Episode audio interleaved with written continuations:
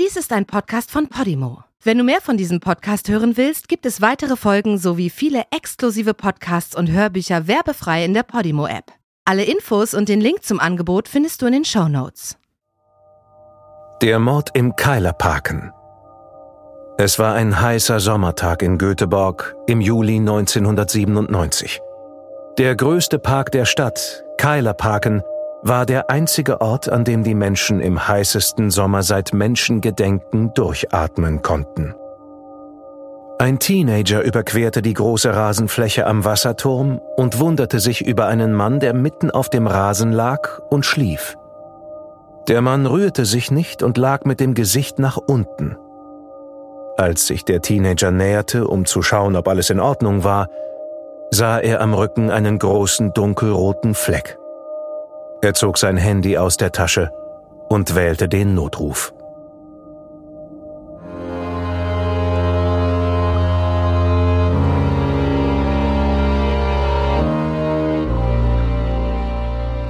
Du hörst Morden im Norden. Eine Podcast-Serie über einige der aufsehenerregendsten Mordfälle Skandinaviens. Was du hier gleich hören wirst, beruht auf einer wahren Begebenheit.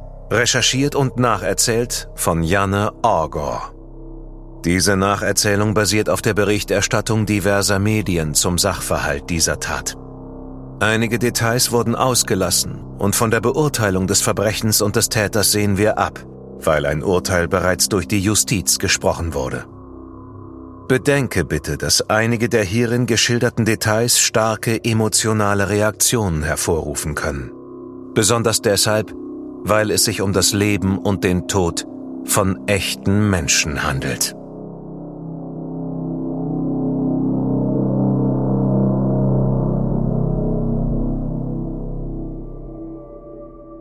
Die Leitstelle schickte sofort einen Streifenwagen und einen Krankenwagen zum Fundort. Die beiden jungen Beamten trafen als Erste im Park ein und konnten sofort zwei Dinge feststellen. Erstens, der Mann war tot. Zweitens, er war höchstwahrscheinlich erschossen worden. Ein Schuss hatte ihn in den Rücken, ein weiterer in den Hinterkopf getroffen. Neben seiner Leiche lag eine Schiebermütze, die vermutlich dem Opfer gehörte. Es war alles andere als einfach, den Park abzusperren.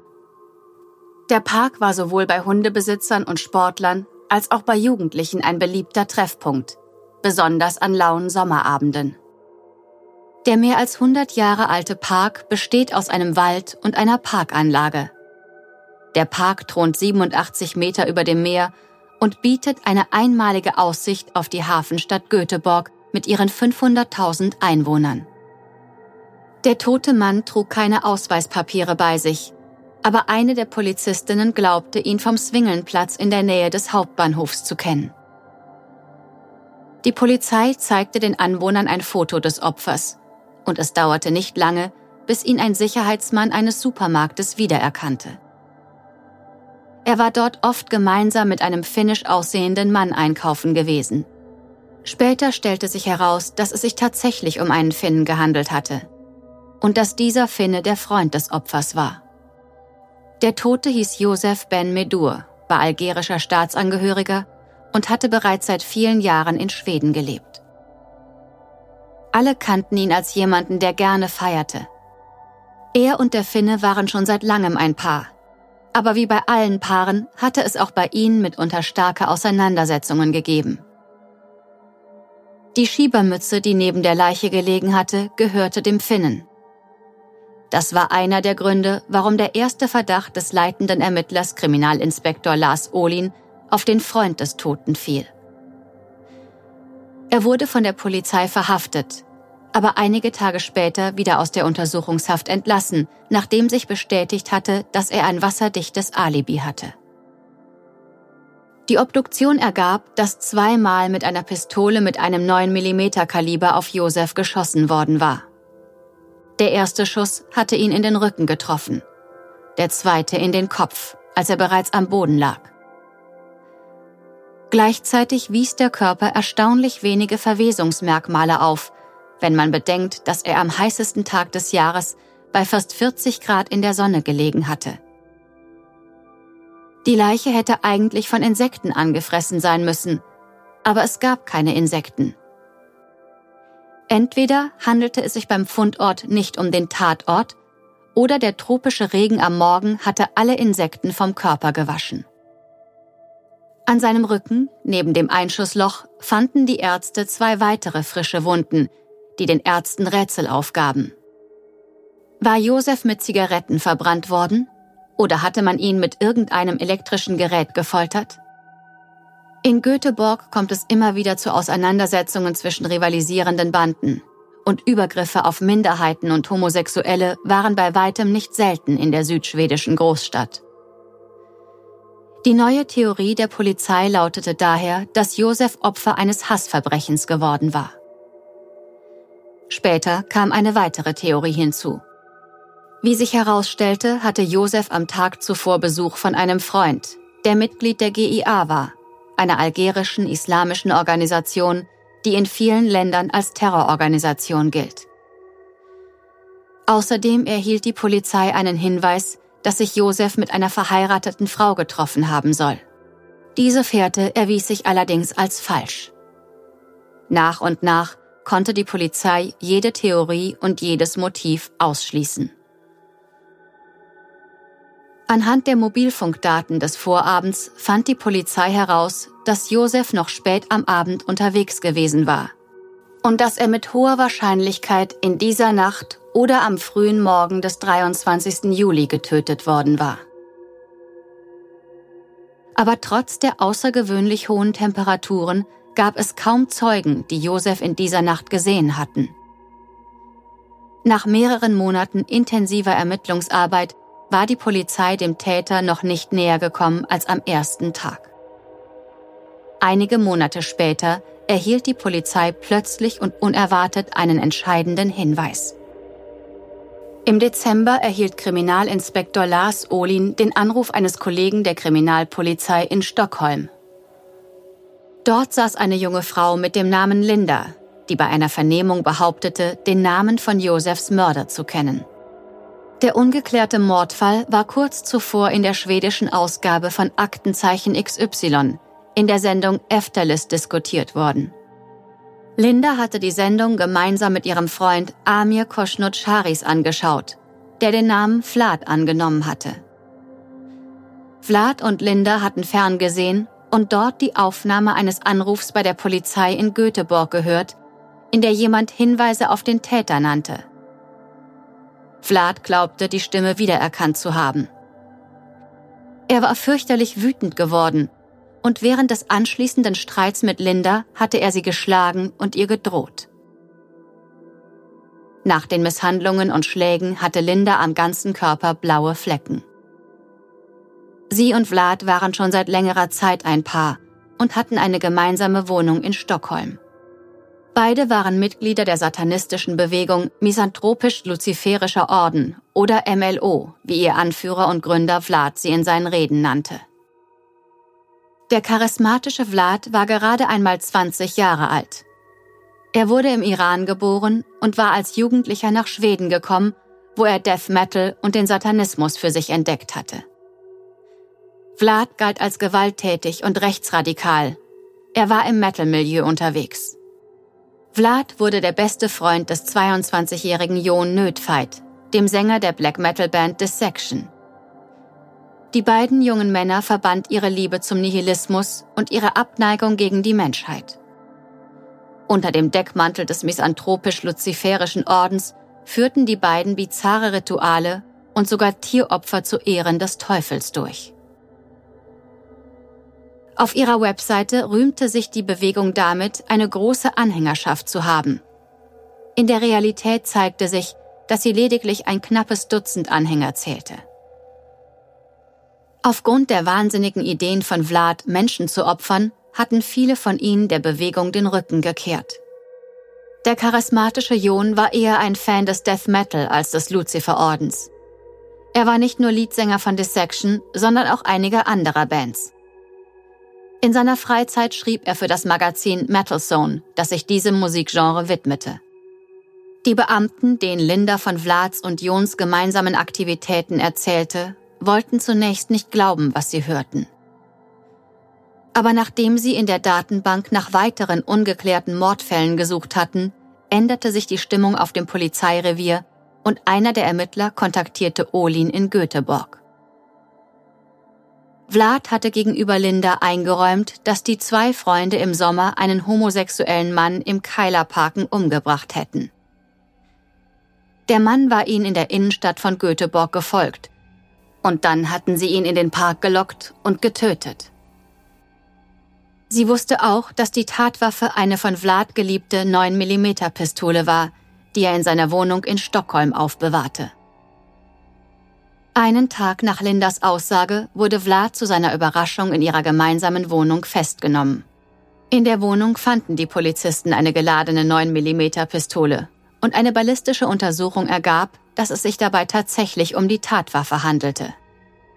Bei der Durchsuchung fanden die Beamten zahlreiche Gegenstände, die man am besten mit satanisch beschreiben konnte. Sie fanden eine Art Altar, einen Tierschädel und Behälter, in denen sich Blut und verschiedene tote Tiere befanden. Zwei Tage später wurde dann John in Göteborg festgenommen. Beide Männer kamen wegen des Mordes an Josef in Untersuchungshaft. Zum Zeitpunkt der Festnahme hatte der Luziferorden nur noch drei Mitglieder. John, Vlad und Linda. Über seinen Anwalt ließ Vlad mitteilen, dass er alle Anschuldigungen abstritt und er tief getroffen war. Er ist Satanist, aber das bedeutet nicht, dass man einfach umhergeht und Menschen tötet. Als später die früheren Mitglieder des Ordens vernommen wurden, wurde klar, dass Jon und Vlad schon seit längerem davon gesprochen hatten, dass sie einen Menschen opfern wollten.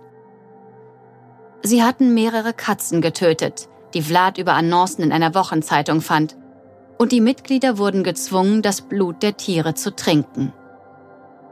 Die Mitglieder sollten auch eine Locke ihres eigenen Haares abgeben, und Vlad verwendete diese später bei seinen okkulten Ritualen. Einige der Abtrünnigen standen auf Vlads Todesliste, die die Polizei in seiner Wohnung fand. Die Polizei nahm die Ermittlungen in zwei ungeklärten Mordfällen in Schweden wieder auf, in denen man okkulte oder satanistische Merkmale festgestellt hatte. Der eine Mord hatte sich 1994 ereignet, als ein 16 Jahre altes Mädchen auf einem Friedhof in Göteborg getötet worden war. Der zweite Mord wurde an einem ebenfalls 16 Jahre alten Jungen am Silvesterabend 1995 in Stockholm verübt. Bei so radikalisierten Tätern schien es nicht unmöglich, dass sie mehrere Morde begangen hatten. Zunächst stritten die beiden Verdächtigen alle Anschuldigungen ab. Dann begannen Jons Ausreden in sich zusammenzufallen. Und zuletzt gestand er. Als Jon zu reden begann, räumte auch Vlad ein, dass er sich zum Zeitpunkt des Mordes im Keilerparken befunden hatte. Aber die Erklärungen der beiden darüber, was sich vor der Tat ereignet hatte, wichen stark voneinander ab. Vlad hatte Jon an diesem Juliabend in Göteborg besucht. Die beiden Freunde hatten sich für einen Streifzug durch die Stadt verabredet. Sie hatten ordentlich getrunken, Speed genommen und trugen schwarze Kleidung und Halsketten mit Pentagrammen. Nach einer langen Nacht in verschiedenen Bars und Nachtclubs wollte Jon Vlad mit zu sich nach Hause nehmen. Auf dem Weg trafen sie auf Josef, der sich ebenfalls für den Abend in Schale geworfen hatte. Josef begann den beiden Fragen zu den satanischen Symbolen zu stellen und war laut Aussage seiner Mörder sehr zum Flirten aufgelegt und anhänglich. Ihnen war klar, dass er schwul sein musste, und insbesondere bei Vlad schlug seine Homophobie in blanken Hass um. Auf die eine oder andere Weise gelang es den beiden, Josef zu überreden, mit ihnen in der Straßenbahn zum Keilerparken hinauszufahren, der etwa drei Kilometer außerhalb des Stadtzentrums liegt. An diesem Punkt begannen die Aussagen von Jon und Vlad voneinander abzuweichen. Vlad gab an, dass sie die Waffen von zu Hause geholt hatten und zufällig von Josef im Park angesprochen worden waren. Jon hingegen sagte aus, dass Vlad die Waffe mitgenommen hatte, ohne dass Jon davon wusste. Im Keilerparken zog Vlad seinen Taser hervor, mit dem man in der Regel die Muskeln des Opfers lähmt, sodass dieses für mehrere Minuten nicht in der Lage ist, sich zu bewegen oder zu sprechen. Vlad schoss mit dem Taser in Josefs Rücken.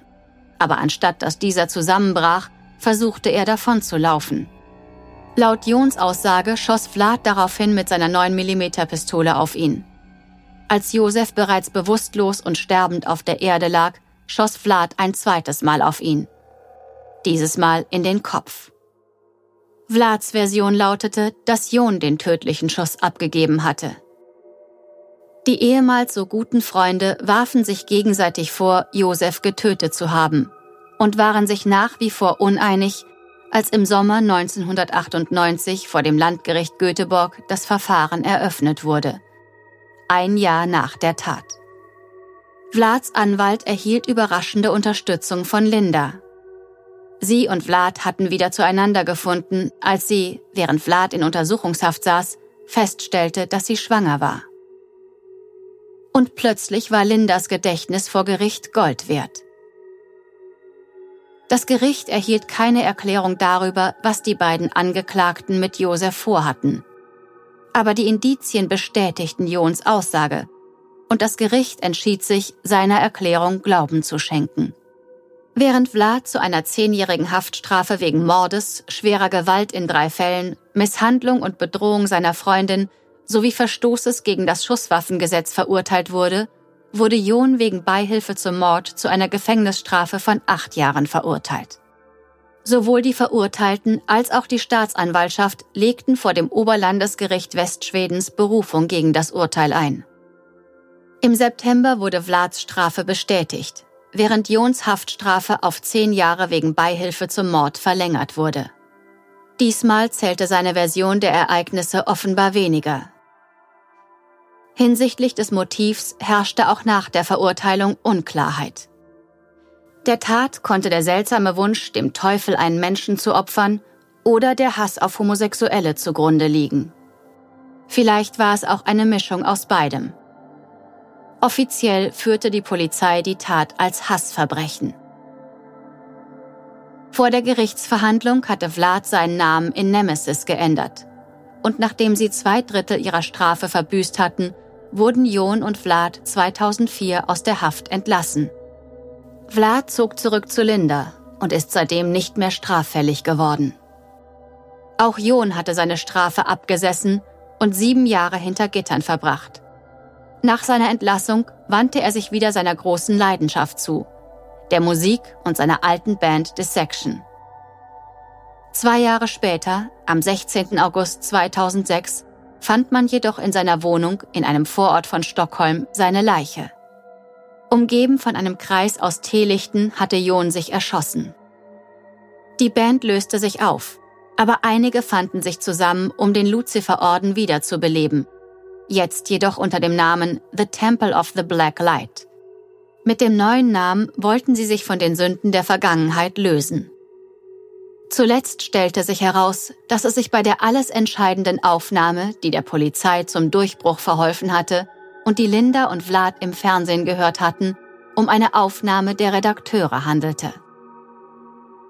Die Redakteure der Fernsehsendung hatten den Wortlaut des Anrufs selbst eingesprochen. Aus Rücksicht auf die wahre Identität des Anrufers hatte die Polizei der Redaktion nicht die Originalaufnahme zur Verfügung gestellt.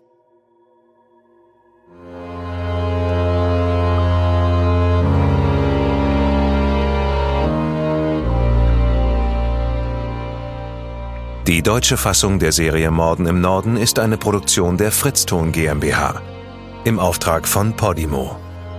Übersetzung Nadine Bär. Überarbeitung und Regie Peter Minges.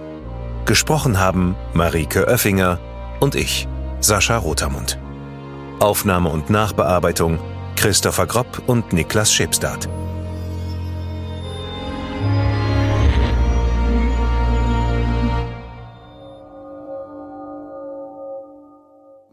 Fritzton. In der Podimo-App hörst du tausende Podcasts und internationale Hörbücher aller Genres.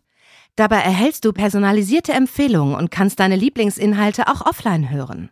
Ganz egal, ob zu Hause, in der Bahn oder beim Spazierengehen. Lass dich mit Podimo von spannenden Geschichten in den Bann ziehen, lerne etwas Neues oder hol dir Tipps für dein Familienleben.